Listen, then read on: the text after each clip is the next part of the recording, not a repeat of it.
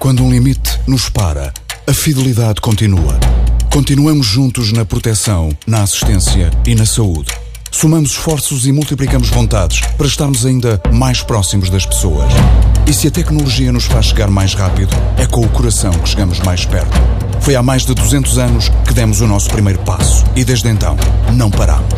Em qualquer lugar, em todos os momentos, a fidelidade continua para que a vida não pare. Fidelidade Companhia de Seguros S.A.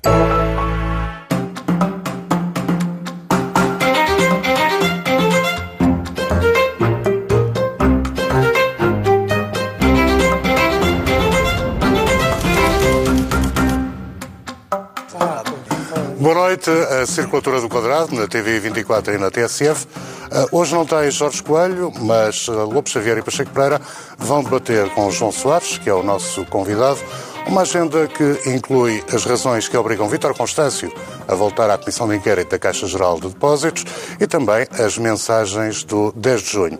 Como sempre, quem convidamos lança o debate, mas antes, João Soares quer uh, recordar o dirigente comunista Rubén de Carvalho, faleceu esta semana. Antes de mais, boa noite e muito obrigado pelo convite. Eu senti-me muito honrado quando o meu amigo Jorge Coelho disse que ia indicar o meu nome.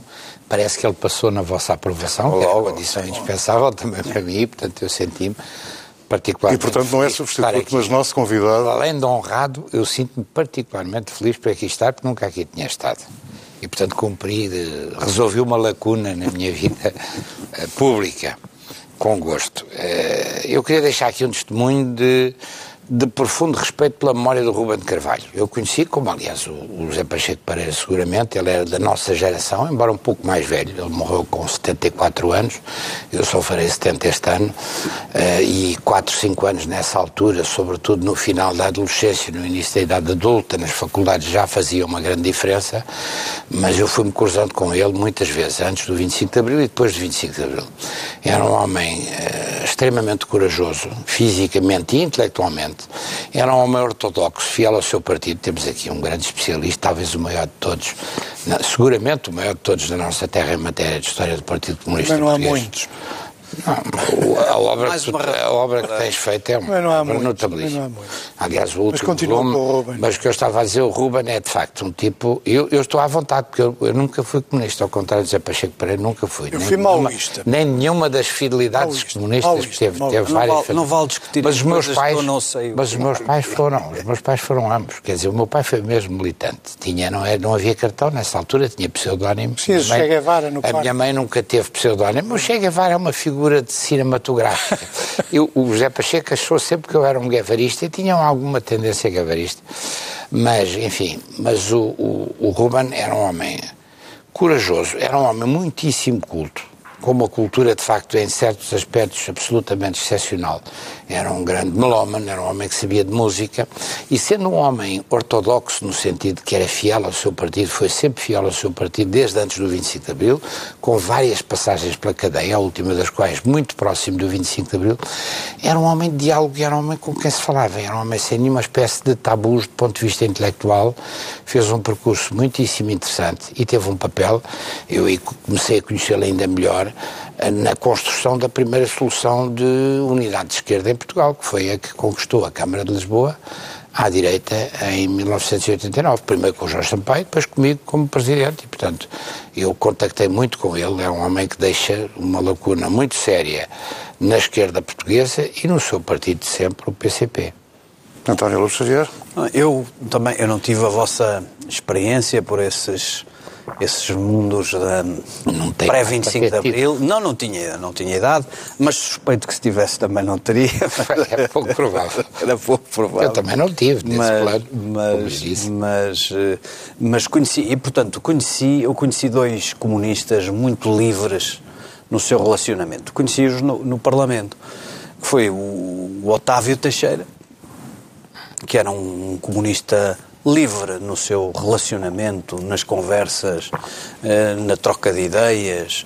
E, e conheci o Ruben eh, de Carvalho, que era eh, realmente uma pessoa de uma afabilidade e de uma, de uma simpatia e que, para quem eu olhava com uma certa veneração. Ruben de Carvalho era um homem muito culto E, e, era um homem muito culto em vários domínios, e, mas, mas particularmente na música, que era o que mais me interessava, e, e era conhecido uh, por estas coisas que disse o João Soares, por ser fiel, mas ao mesmo tempo aberto e livre, mas era conhecido por uh, ter algumas condescendências com pessoas bastante longe dos seus horizontes políticos, o que significava que lhes apreciava o espírito. E eu esforcei-me para que o para, para que o Ruben eh, me tolerasse e ele tolerava-me e eu sentia-me eh, muito honrado com aquela com a atenção que ele me dispensava. Tive muita pena, tenho saudades, um homem que conheci na política, que muito admirei e com quem muito gostava de estar. José Pacheco Pereira? Bom, uh, eu fui um grande amigo do, do Ruben, que conheço há quase 50 anos. E praticamente sem interrupções. Eh, eh, uma dada altura ele era revisionista, eu era esquerdista, eh, mas mantivemos sempre grandes relações. Ele era, quando eu fazia anos, aparecia sempre, a não ser esta última vez. É, é difícil resumir estes anos todos, éramos muito amigos, falávamos normalmente, discutíamos normalmente e, e era um homem excepcional. E, e, pronto, eu espero que, uh, que. Eu acho sempre, esta coisa das, das, comemorações das pessoas que morrem é uma coisa que eu tenho uma certa. Hum, não gosto. Veja-se o caso da Agostina, uma semana depois já acabou, não é? No caso do Ruben, o Ruben era mais uma questão de política, por um lado. O Ruben sempre foi fiel ao Partido Comunista, mas houve uma altura em que namorou o esquerdismo. Vaga, vaga, vagamente, vagamente. Há muito tempo, seguramente. Há, há muito tempo, seguramente. Uma doença infantil. Uh, não, não era doença infantil, eram os tempos. Você tem os textos fundamentais. Ah, eram os tempos, eram os tempos. E, portanto, nós conversámos muito, discutimos muito, é com pena que, que deixe de o ver, mas... Uh, era o Ruben, eu conheci-o e sempre o Rubem Tristão de Carvalho. É, era o nome porque ele era conhecido. Uh, era o último membro do Comitê Central que tinha estado na cadeia, o que também mostra... O Domingos Abrantes não faz parte do, do Comitê não, Central agora. É o último Pensei membro que... do Comitê Central, hum. aliás foi ele próprio que me disse isso, olha, eu sou, isto está bonito, eu sou o último membro do Comitê Central que passei pela cadeia, eh, o que é natural, porque a uma dada altura alguns dirigentes históricos afastaram-se, foram afastados, mas afastaram-se alguns deles para haver uma certa renovação eh, e ele era o único que mantinha essa. Era um homem que sabia muito, sabia muito daquilo que não é suposto um comunista saber. Por exemplo, era um grande especialista de música americana. Sim, sim de música country, de jazz, era das poucas pessoas que conhecia aquilo e, e, muito, e não pôde, não sei se ele chegou alguma vez aí, mas eu acho que nunca chegou a ir aos Estados Unidos para não ter que preencher Aquela declaração. a declaração eu, para se entrar. pudesse dizer alguma coisa... Era, ah, é um, era um excelente, um excelente. Eu acho que há uma coisa que era justo dizer, é que ele faz parte de um escola, e eu sou insuspeito, volto a sublinhar, que, que foi educado pelo Dr. Álvaro Cunhal, ninguém é melhor que Pacheco Pereira para falar sobre isto, e que ele deixou, que faz parte de uma escola. Eh, gosto ou não se gosta, eu nunca tive nenhuma espécie de afinidades ideológicas. Mas eu acho que o país deve muito ao, ao PCP. Da mesma forma que reconheço a outro nível, enfim, com outra, com outra dimensão em termos até de duração eh, à, à Igreja Católica. Eu não sou crente, eh, ou às Forças Armadas. PCP foi uma escola, uma escola muito mais recente e marcou muita gente que hoje ainda tem, e o, o Ruben fazia parte dessa, e em alguma medida também era um pouco o reflexo daquilo que tinha sido o que o, o Dr. Alva Cunhal deixou como formação de quadros de grande qualidade. E era um homem com uma dimensão internacional. Eu lembro que uma vez ele me disse, numa daquelas conversas, por causa de coisas de músicas, ou festas do Avante, ou não sei o quê, que tinha estado, eu estava-lhe a falar de um livro que eu ainda não consegui apanhar nem ler, mas que o Pacheco deve ter na biblioteca dele, que é do homem que dirigiu os serviços secretos da Alemanha Oriental, que era o Marcos Wolff, que é, foi, foi, E ele disse, ah, mas eu conheci-o em Berlim-Leste, porque ele era melómano também, e íamos a um concerto na contou sala isso. do Bresto, é. também te contou a ti. A conversa é fascinante, Fantástico. mas... Uh, contou. Temos de vir aos temas da nossa agenda. O primeiro deles é o regresso de Vítor Constância à Comissão de Inquérito da Caixa Geral eh, de Depósitos, ainda a propósito de um crédito que foi concedido a João Berardo. O que lhe pergunto, João Soares, é se há no comportamento de Vítor Constâncio, ao tempo em que era governador no Banco de Portugal, uh, algum, alguma atitude que lhe suscite dúvidas? Vamos lá ver, eu não tenho nenhuma dúvida no plano estritamente pessoal do que conheço do Vítor Constâncio, com quem nunca esteve, com quem nunca estive do ponto de vista interno no, PS, era bom também sublinhar isso, nunca votei nele, votei em Jaime Gama contra ele quando ele foi eleito secretário-geral do Partido Socialista e nunca me arrependi disso, pelo, pelo, contrário, até me orgulho, porque ele foi um erro de casting que ele próprio só percebeu um ano e meio depois e aquilo foi um processo penoso, mas não tenho dúvida quanto à sua seriedade pessoal. O Vítor Constâncio não é homem, ele não diria isto de mim, se calhar, mas eu digo sem nenhuma dificuldade. Não é homem para se meter numa moscambilha. Agora, que aquilo está aquém, as explicações que deu está aquém do que está em causa, claro que sim. E que é desejável que ele volte, que é a posição do Partido Socialista e penso que é a posição de outras pessoas, é desejável que ele volte eh, à Comissão de Inquérito. Colocando as coisas devidamente, mas há um síndrome. Da probidade pessoal, situá-las-ia no eventualmente no território da incompetência? Ah, é, há, há, uma espécie de síndrome de, de, de, Pilatos, de Pôncio Pilatos, nos antigos governadores do Banco de Portugal. Todos eles lavam as mãos. E depois há também ali um problema de memória. Nós, às vezes, eu há bocado estava a tentar lembrar-me do nome, também tenho algumas dificuldades, mas eu acho que há um excesso de problemas de memória nas pessoas que passaram por aquelas responsabilidades, nas que lá estão atualmente, e, e ou em algumas que lá estão atualmente, e em casos como o do Vítor Constâncio. Portanto, acho que é desejável que a todos os títulos ele lá volte. É um homem também extremamente culto, culto não é comparável com o Ruben, né? uh, mas enfim, era bom, é bom que lá vai e que isto se esclareça de uma vez por todas. É? é bom, António Lopes Xavier, que assim aconteça. Não, é, é, mas já vai um pouco tarde. Já vai um pouco tarde. Eu tenho a mesma impressão que o João Soares tem do Vítor Constâncio. Eh, não, não, só tenho indícios de que é um homem sério, um homem inteligente, um, um académico com, com rigor. O que acontece é que é, há, há duas coisas. Uma no passado. É difícil olhar para aquele passado e dizer que correu bem. É, correu pessimamente em todos os aspectos, não é? Esse passado... O mandato dele como governador do... Uh, não, não só o mandato, ou essa parte do mandato, como tudo o que se passou em Portugal nessa altura. Eh, todas essas coisas correram mal, estão por explicar, mas já existem dados suficientes para nós não termos que esperar pelos tribunais e não andarmos agarrados a essa história da presunção de inocência, que é uma, uma construção, uma, uma, uma feitiçaria do, do, do, mundo jurídico uh, que não vale para o, para, o, para o mundo político. E, portanto, aquilo correu mal, alguém tem que ter a responsabilidade. E o que é próprio dos homens grandes, dos homens com estatura, e seria, eu esperaria que o Dr. Vítor Constâncio tivesse essa estatura e essa hombridade, é assumirem pelo menos a responsabilidade objetiva. Ora, o que eu vi nas, nas, nas atitudes do, do Dr. Vítor Constâncio foi tudo menos a, a, as atitudes de um homem grande. Em primeiro lugar, não é possível um administrador de uma empresa ou do Banco de Portugal dizer que não conhece um assunto porque não esteve numa reunião concreta no dia 22 de abril de 1900 e troca o passo. Não é aceitável. Não, não é assim que se passam as coisas nas empresas. Não é essa a lógica do, do, do colegial de um Conselho de Administração. Um membro do Conselho de Administração não é um membro para reuniões e para saber o que se passa nas reuniões. É para ter responsabilidade por tudo, pela instituição e pela empresa, quer quando está, quer quando não está. Se por acaso está ausente, informa-se quando regressa e toma a sua posição sobre se está de acordo ou não. Isso não sabia, devia saber. Não é aceitável que diga que não estava numa reunião para justificar que não soubesse.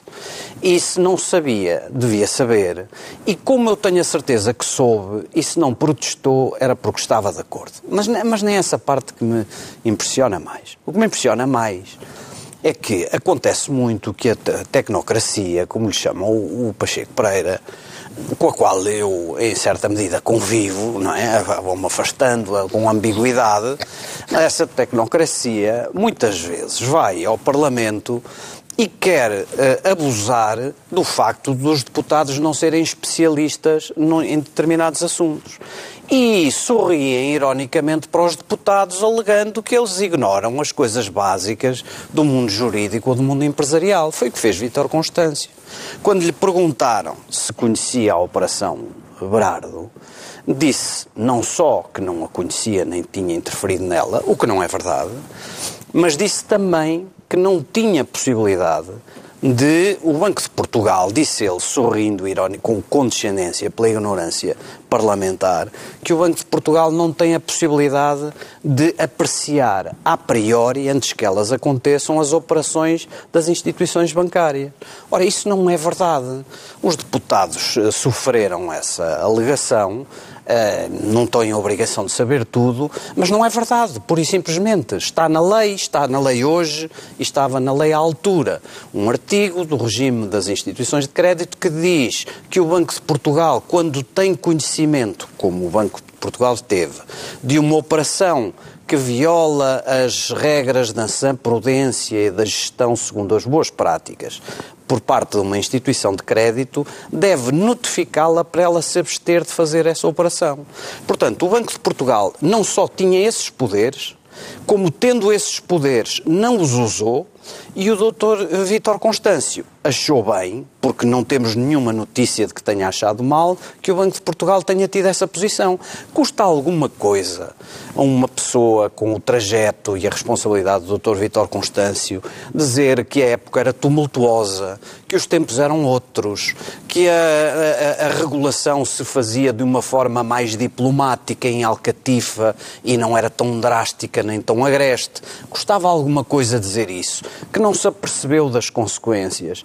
Eu julgo que não custava nada e não custava nada também reconhecer o desastre em que tudo aquilo se tornou. Uh, arranjar pequenas desculpas. Ninguém me perguntou, portanto não falei. Não estava na reunião, portanto não sabia. Não é, é, é, é digno de um, de um, homem pequeno e não de um, de, um, de um, homem grande, como eu esperaria que ele fosse. Pacheco Pereira, tem dúvidas ou certezas quanto ao comportamento? Não, tenho, tenho certezas. Uh, primeiro, uh, é uma pessoa e não foi só ele, no Banco de Portugal abundam, pelos vistos, que tiveram as maiores responsabilidades do país, as maiores responsabilidades.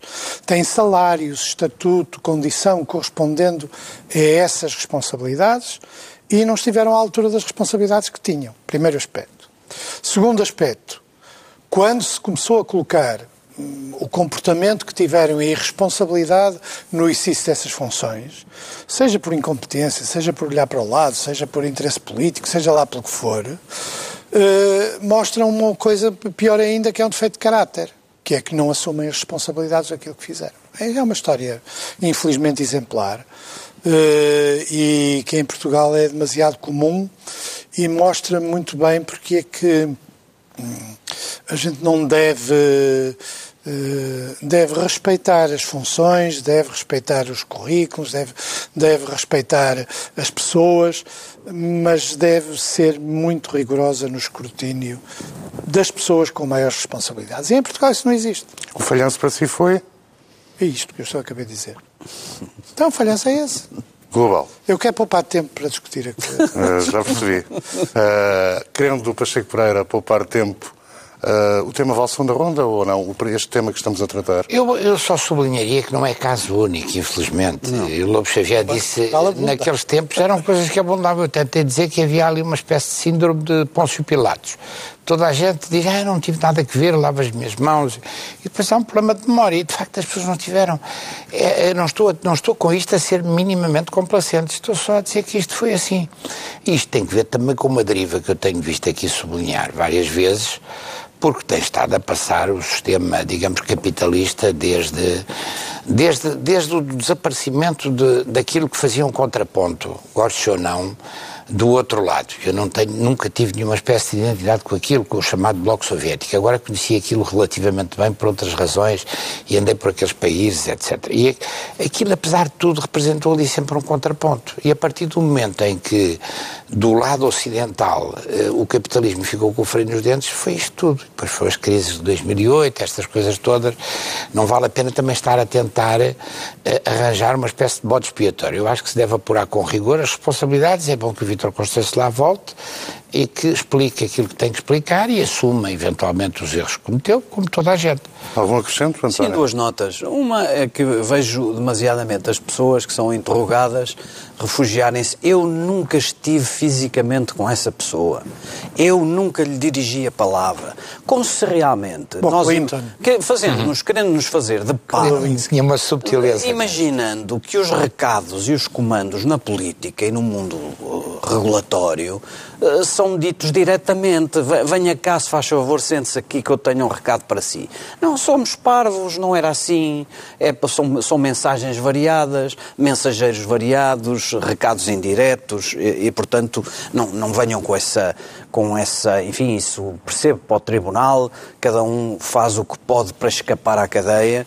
E, e- e- e- mas não percebo. Não, mas este não é um caso de cadeia. Não, não é. Não, não, percebo no sentido, quer dizer, quando as pessoas se defendem de um crime, eu aceito como jurista que valha tudo, inclusivamente mentir. Quando as pessoas estão perante um Parlamento a responder eh, à democracia e ao povo eh, pelo exercício de funções que, que exerceram em nome desse povo, eu não aceito essa, essa, essa posição eh, compreensível nos tribunais. Outra coisa que queria dizer era para o João Soares, que é o seguinte: é verdade, o capitalismo, estamos a ver sinais variados de- do capitalismo podre. Mas o, o João Soares veja que todo esse mundo capitalista podre, ou boa parte dele, dessa época, morreu. Uh, desapareceu o BES, desapareceu a Ongoing, desapareceu o Sr. Berardo, desapareceu a PT, desapareceu tudo. Essa, isso eram coisas efêmeras. Os capitalistas portugueses cá continuaram e cá, e cá estão fora desses ecossistemas putrefactos, estive, estavam antes, estiveram depois, à margem desses, desses negócios e dessas, dessas reuniões de alcatifa. Quer dizer, o capitalismo não é todo. eh, regenera-se bastante bem, adapta-se muito. Eh, e os corpos mortos eh, são substituídos facilmente. Eu acho que houve uma certa limpeza nos últimos tempos. Pereira, posso passar já ao João Soares para o segundo tema, verdade? Com a sua benção. Ah, e o segundo tema tem que ver com as mensagens, com os discursos do 10 de junho. Perguntava-lhe se o João Soares também acha que Portugal precisa de um desígnio. Eu acho que Portugal tem tido um desígnio e nestes últimos quatro anos eh, há aqui uma mudança substancial. Eu admito que seja suspeito ao dizer isto, porque eu sou um homem do Partido Socialista e sou indefetível e sou sobretudo um indefetível desta solução do governo, deste entendimento à esquerda que permitiu esta solução do governo e parece-me que os resultados estão claramente à vista. Parênteses, já agora gostaria que continuasse. Como? Se gostava que continuasse esta Claro, claro que é que esta solução continue. Com os dois Aliás, há pouco, a propósito da biografia dos dados biográficos do, do Ruben de Carvalho, eu citei eh, a importância que ele tinha tido na construção da primeira solução que é precursora destas, que muitas vezes é esquecida, e que teve o Jorge Sampaio como primeira figura e depois teve-me a mim também, e tenho nisso. Eu lembro-me de ter defendido isso, o Pacheco saberá isso no- nos seus arquivos, eh, o Pacheco Pereira, eu defendi isso sozinho dentro do Partido Socialista.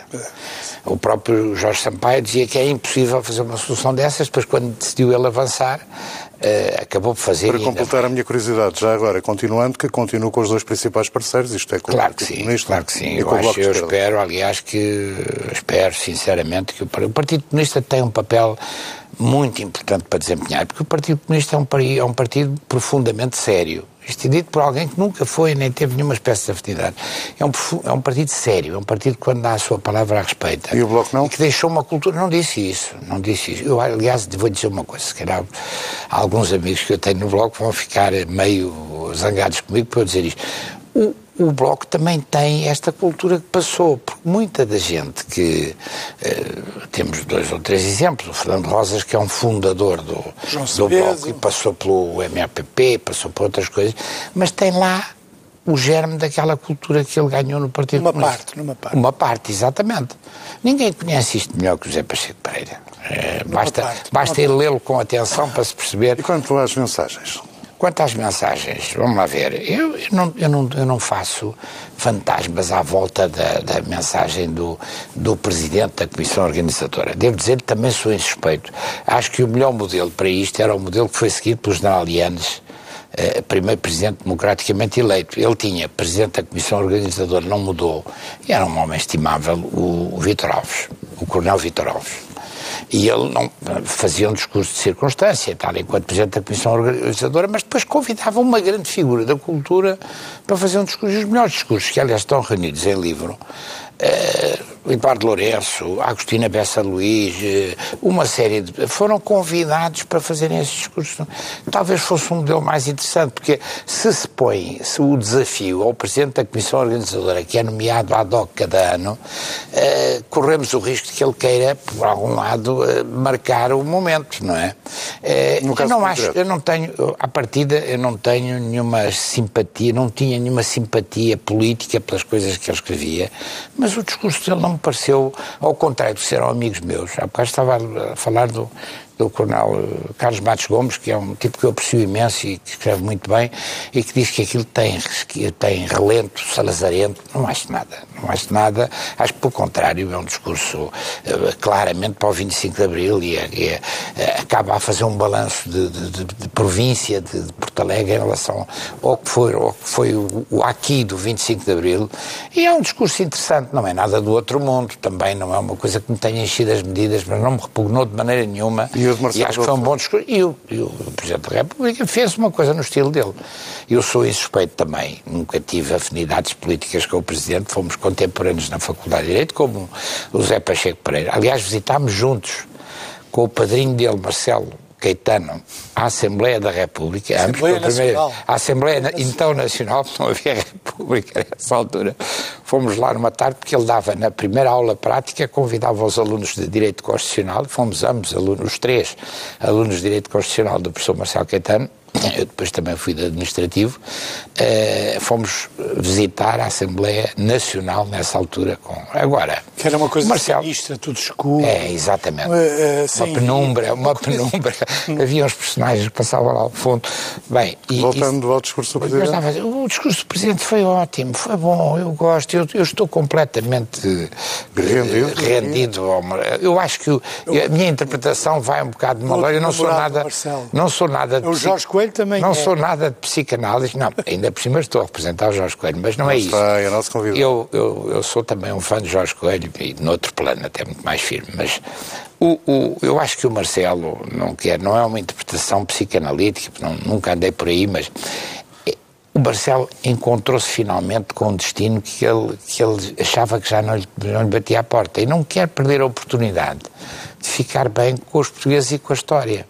E acho que ele está a fazer muito bem uma coisa que ele sabe fazer. Uh, há ali uma transformação, até se quiser, de personalidade. Porque todos nós conhecemos o outro lado do Marcelo. Quer dizer, conhecemos as vicissitudes que ele comeu ou não comeu e as outras histórias. Agora, o Marcelo tem prestado um grande serviço ao país. E esta solução governativa, a direita vai ficar irritada, mas é verdade. Esta solução governativa, sem o Marcelo, sem a inteligência e a abertura do Marcelo, não teria sido possível. E só por isso ele já merecia. E o discurso foi um belíssimo. Ele acredita, em Portugal também acredito, eu acredito nas coisas que ele diz. Às vezes eh, é, é um bocadinho excessivo e banaliza, mas eu, eu, eu gosto do, do, que ele tem dito e acho que ele tem feito isso muitíssimo bem. António Lopes Xavier, que achou das mensagens? Bom, podemos uh, tratar primeiro do Presidente. Eu, eu, eu acho que, eu, que, que o. Vamos lá ver, essas pessoas estão à espera que o 10 de junho seja um grande momento de retórica inspiradora, eh, de facto, eu, não tenho, nunca tive essa, nunca tive essa esperança. Eu, eu gosto de retórica, eu, eu, eu, eu criei-me na, na retórica, eu, eu ouvi muitos discursos na sala dos capelos da, da Universidade de Coimbra, eu vi a preparação de muitos discursos, eu sei fazer um discurso um discurso como deve ser. Eh, eh, eh, e, portanto, eu gosto de retórica e compreendo essas artes, sei como se faz, sei como se constrói, como se escolhem as referências e gosto. Mas não estou à espera que o 10 de junho tenha de ser sempre uma obra-prima de retórica. Nesse sentido, o Presidente da República fez um discurso na linha das preocupações que ele tem mostrado, que mostrou no 25 de Abril, que mostrou no 5 de Outubro, preocupações com, com, com uh, uma parte daquilo que se passou a chamar, é uma palavra um, pouco gasta, autoestima dos portugueses. Os portugueses são um pouco deprimidos e, e um pouco desiludidos consigo próprio e um, um pouco dormentes. E, e, e, o Presidente gosta de eh, exaltar os aspectos positivos. Mas neste momento do país não se sentiu à vontade para só puxar a autoestima dos lusitanos para cima, eh, porque há demasiada, demasiados problemas, eh, demasiadas entorces da vida democrática, demasiadas fragilidades que têm de ser resolvidas e, portanto, combinou isso, os fracassos e os êxitos, eh, a capacidade de figuras individuais brilharem, ofuscarem o mundo e o nosso relativo insucesso coletivo em muitos aspectos, eh, em que vamos lentamente, aos tropeções, com avanços e recuos. Eh, com a necessidade de definição portanto, de um objetivo coletivo? Com uma, não, eu, o Marcelo, não, não, o Presidente da República não falou muito disso. Quem falou disso foi o, o João Miguel Tavares. E agora guardo a segunda parte para o João Miguel Tavares. Eu, ao contrário do João Soares, revejo-me em 80% das coisas que o João Miguel Tavares escreve. E revejo-me, não só do ponto de vista da linha política, revejo-me do ponto de vista da graça. Olha para o seu vizinho do lado. Eu sei que sim, dele. eu sei, eu sei. Eu, é, por isso, eu, é por isso que eu falo antes dele, que é para eu dizer bem, e eu espero ter até uma segunda renda, ronda para, para, para repostar. Segunda renda. Uma renda. Uma renda, uma renda O melhor é ir fazendo alguns apartes, não, Não, queria, queria só dizer, acho um homem com humor, uh, inteligente, livre, de uma geração é, muito distante. Não, não conheço, julgo que não nos cruzámos verdadeiramente mais do que uh, nunca trocámos palavras. Uh, uh, mas, mas gosto do que ele pensa, do que ele escreve, do modo como ele critica, da sua coragem. Não vou dizer agora. Eu, eu acho até que há ali uma coisa que me surpreendeu. Eu imaginei que o João Miguel Tavares, depois de, de, que é um tipo com brilho, para mim, quando, quando foi criticado por, por ser, enfim, relativamente ignorado e não ter um percurso brilhante e não se poder esperar dele uma, uma oração absolutamente inesquecível, foi muito criticado por isso e eu esperava que ele fosse cair nessa armadilha e tentar sem, sem nunca ter passado pela sala dos capelos, ter, ter, ter feito uma, uma oração, uma oração virgiliana, virgiliana. Ora, felizmente, ele teve a humildade de fazer uma coisa uh, contida, porque ele é bastante mais, bastante mais solto, bastante mais, tem bastante mais graça, é bastante menos, bastante menos contido. Foi contido, mas teve a humildade de fazer uma coisa pessoal, sentida, sem essas preocupações da oratória. Uh, uh, com, uh, mostrando uma coisa com que eu não concordo, que é que os políticos deviam dar um desígnio ao país. Eu acho que o problema, o problema do país é o problema dos políticos e se o país não pega uh, nos seus próprios desígnios e se, se, se, não cresce como sociedade autónoma, não, não são os políticos nem os messias que lhes vão dar esses desígnios, mas pegando nas preocupações, preocupações que eu respeito de falta de igualdade, de falta de, de oportunidades, de, de, de, de, uma geração nova um pouco travada pelos ordenados, pela falta de emprego, pela falta de, de soluções do país. Eu gostei de ouvir o discurso e apreciei a humildade de não querer armar-se em Virgílio eh, depois das críticas. Pacheco Pereira, cumprindo a profecia do António, fogo à peça. Pois, vamos lá ver.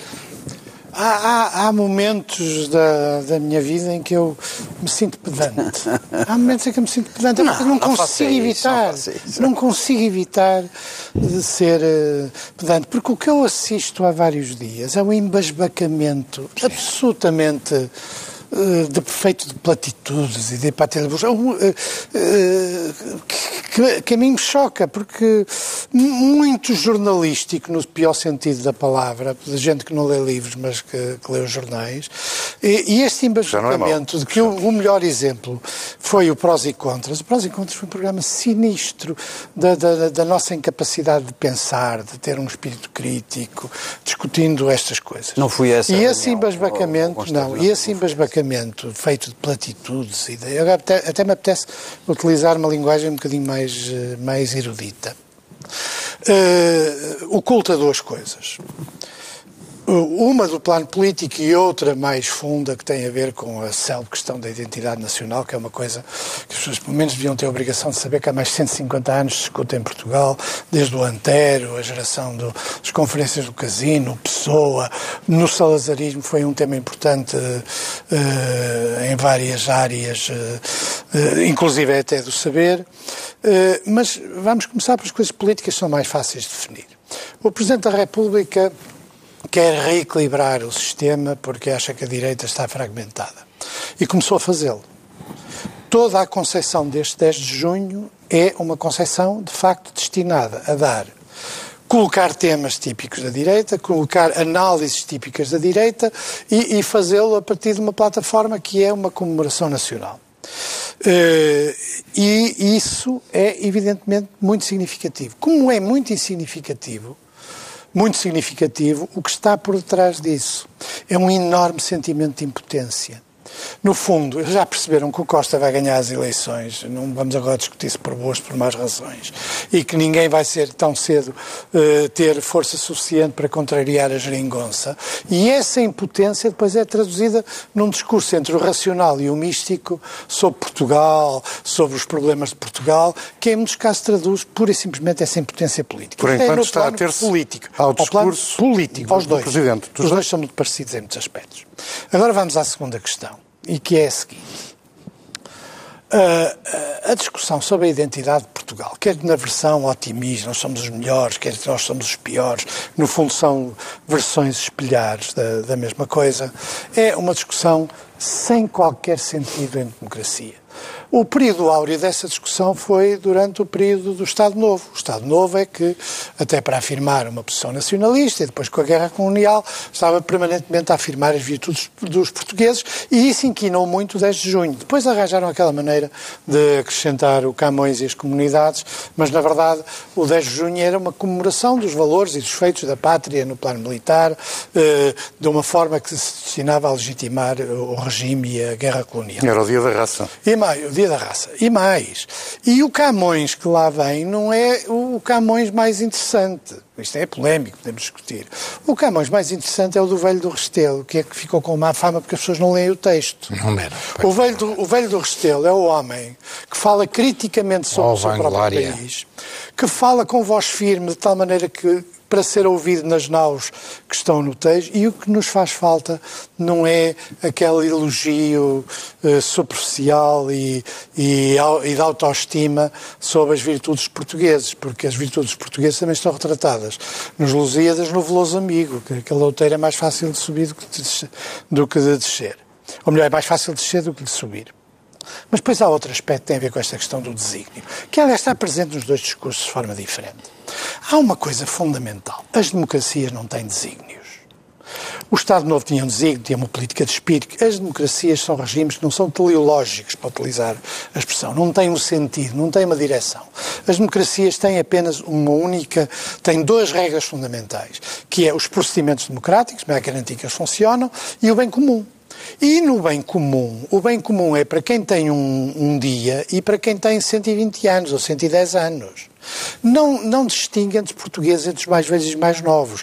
Não tem esta coisa agora muito na moda da, da apologia da juventude, que, aliás, uh, para nós vermos toda a deturpação uh, dos discursos que a direita transporta dentro de si, é a ideia da justiça geracional que surgiu no período do Passos Coelho. A ideia, por exemplo, que os mais velhos ocupam lugares seguros e os mais novos não conseguem os lugares porque os mais velhos ocupam os lugares, que também está presente, no, também esteve presente nos discursos da, do 10 de junho são um conjunto de ideias que de facto discriminam os portugueses em relação aos outros. A verdadeira discriminação nunca é enunciada. E a gente percebe que ela nunca é enunciada quando uh, o obstáculo para sair do impasse são as elites. Sendo que depois, quando a gente vai perguntar quem são as elites, são as elites políticas, aquelas que construíram na democracia. Nunca metem os empresários, nunca metem os capitalistas, chamemos assim, nunca metem a universidade, ou se é, é pelo conluio com o poder político. Ou seja, a, a, a, sendo que uma parte importante das decisões que justificam o Estado do país não são tomadas no sistema político. Aliás, até deviam ser mais tomadas no sistema político que nos outros sistemas. São tomadas ou por poderes fáticos, como é a Igreja, como é o futebol, como são os interesses organizados e os lobbies, mas não são tomadas por os políticos, porque a maioria dos políticos não tem sequer poder nem vontade para as tomar. Portanto, é profundamente enganador dizer que o que nos falta, o que impede a juventude de sonhar. Isto é, é muito interessante porque é o discurso espelhar do, do, do 25 de Abril. Aquele discurso que o 25 de Abril não está cumprido. Hum. Isto é a versão da direita do discurso do 25 de Abril não, não está cumprido. Não me diga isso que eu detesto a outra... Pois é, mas esta é a outra versão. É que tudo correu bem, o elevador funcional, eh, eh, o social funcionava e agora não funciona. E porquê é que não funciona? Pergunta ao Passos Coelho que o ah, é, o, é um grande admirador. É o não, não. Posso? Ou seja, é, são discursos. De facto, o, o, o Marcelo fez bem. Ele disse, é, é esperto e é hábil. Introduziu estes temas, escolheu uma pessoa que ele sabia que de uma forma ou de outra ia levantar e que tem, e que é esperto, sabe fazê-lo, conta a história pessoal, que é sempre uma coisa uh, que as pessoas aderem do ponto de vista afetivo. E os temas depois são os impassos da nova geração, dos mais jovens. Porquê? Porque os mais velhos têm emprego seguro e constitui um bloqueio. A ideia de que as democracias têm que ter um sentido e uma direção, o que não é verdade nas democracias.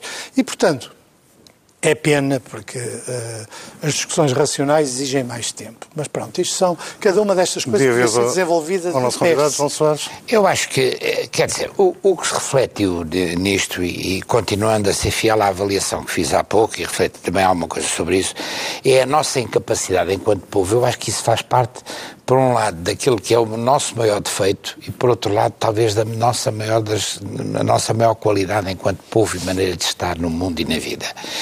É a incapacidade ou a extrema dificuldade que nós temos em fazer uma avaliação racional e objetiva das coisas. Nós introduzimos sempre uma componente de paixão eh, e os Lusíadas nas várias versões, a versão da geração de Zé Pacheco Pereira, minha, que não é a do Lobo Xavier nem a sua, é aquela que faltava um cântico e nós já tivemos um Primeiro-Ministro, que aliás é uma pessoa chimável que não sabia quantos cânticos tinham os Lusíadas. Atenção, é bom não esquecer essas coisas. Mas a, Sabe, a do Salazar não tinha um cântico, tinha João, sido censurado. me interromper. Por Quando eu tive uma vez uma discussão com o Vasco Polido Valente, em que ele criticou o Cavaco por causa de ter um cântico, eu perguntei-lhe, e você sabe que é a inércia e o princípio de Arquimedes. Ah, isso não deve ser. E subitamente, o e problema ele, é que nós temos uma cultura literária, pois, mas pois. não temos uma cultura não, mas isso é, quem não percebe que o grau de ignorância pois, é o mesmo. Mas o que eu estava a dizer é que nós temos, nós temos essa dificuldade. Nós introduzimos sempre uma componente de paixão. E muitas vezes na, no, do lado da, da, do, do, ódio ou do desamor. E poucas vezes do lado do amor. E é isso que acontece. E depois aqui houve também uma promoção mediática. A coisa que menos, a única coisa que não me agradou no Miguel Tavares é a história do eles e nós. Isso é que não pode ser. Não há cá eles e nós, somos todos nós. E o Marcelo disse tem acentuado. Eu não creio que haja aqui nenhum plano maquiavélico, sinceramente. Acho que o balanço, para mim, é um balanço positivo. E é nesse sentido, claro que o país não tem que ter um desígnio, mas o, o, país está a caminhar num sentido.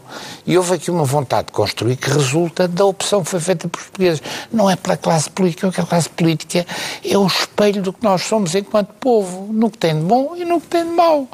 E, portanto, eu acho que nós António, quero pegar pela teleologia. Sim, rapidamente. O, o, Pacheco Pereira tem sempre a ideia de que há um plano uh, conspirativo uh, por detrás de cada, de cada uh, pronunciamento do, do do, do, Presidente da República. Ora, francamente, eu quero dizer, até me custa, porque eu, para criticar o Pacheco Pereira, tenho que dizer que o discurso também não tem.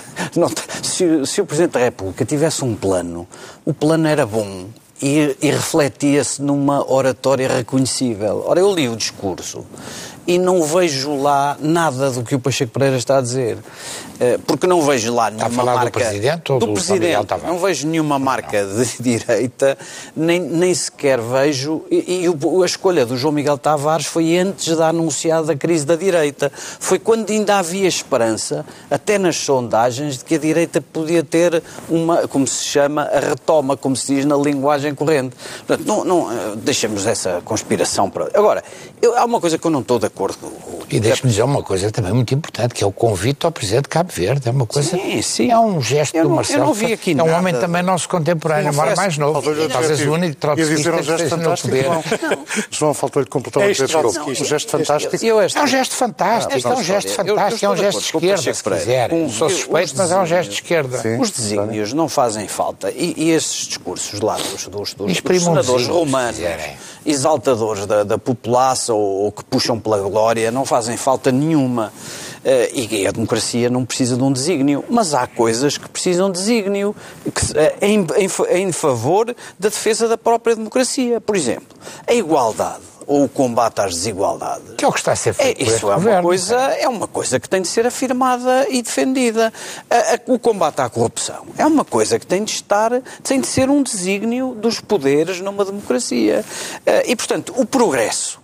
O progresso das pessoas, da vida económica das pessoas e da satisfação das necessidades das pessoas, não é um desígnio nesse sentido heroico e, e glorioso da gesta, mas é uma coisa que pode ser perfeitamente afirmada. parte do bom governo. E, portanto, isso, isso é o que me parece. É o que me- são este tipo de coisas que eu retirei das alocuções do, do 10 de Não, junho mas e não, é não e não coisas da raça, nem loucuras Não, da- da- da- da- do- do- das grandes Há uma grandezas. razão para que as democracias não podem ter desígnio. É porque as democracias Eu assentam na diferença.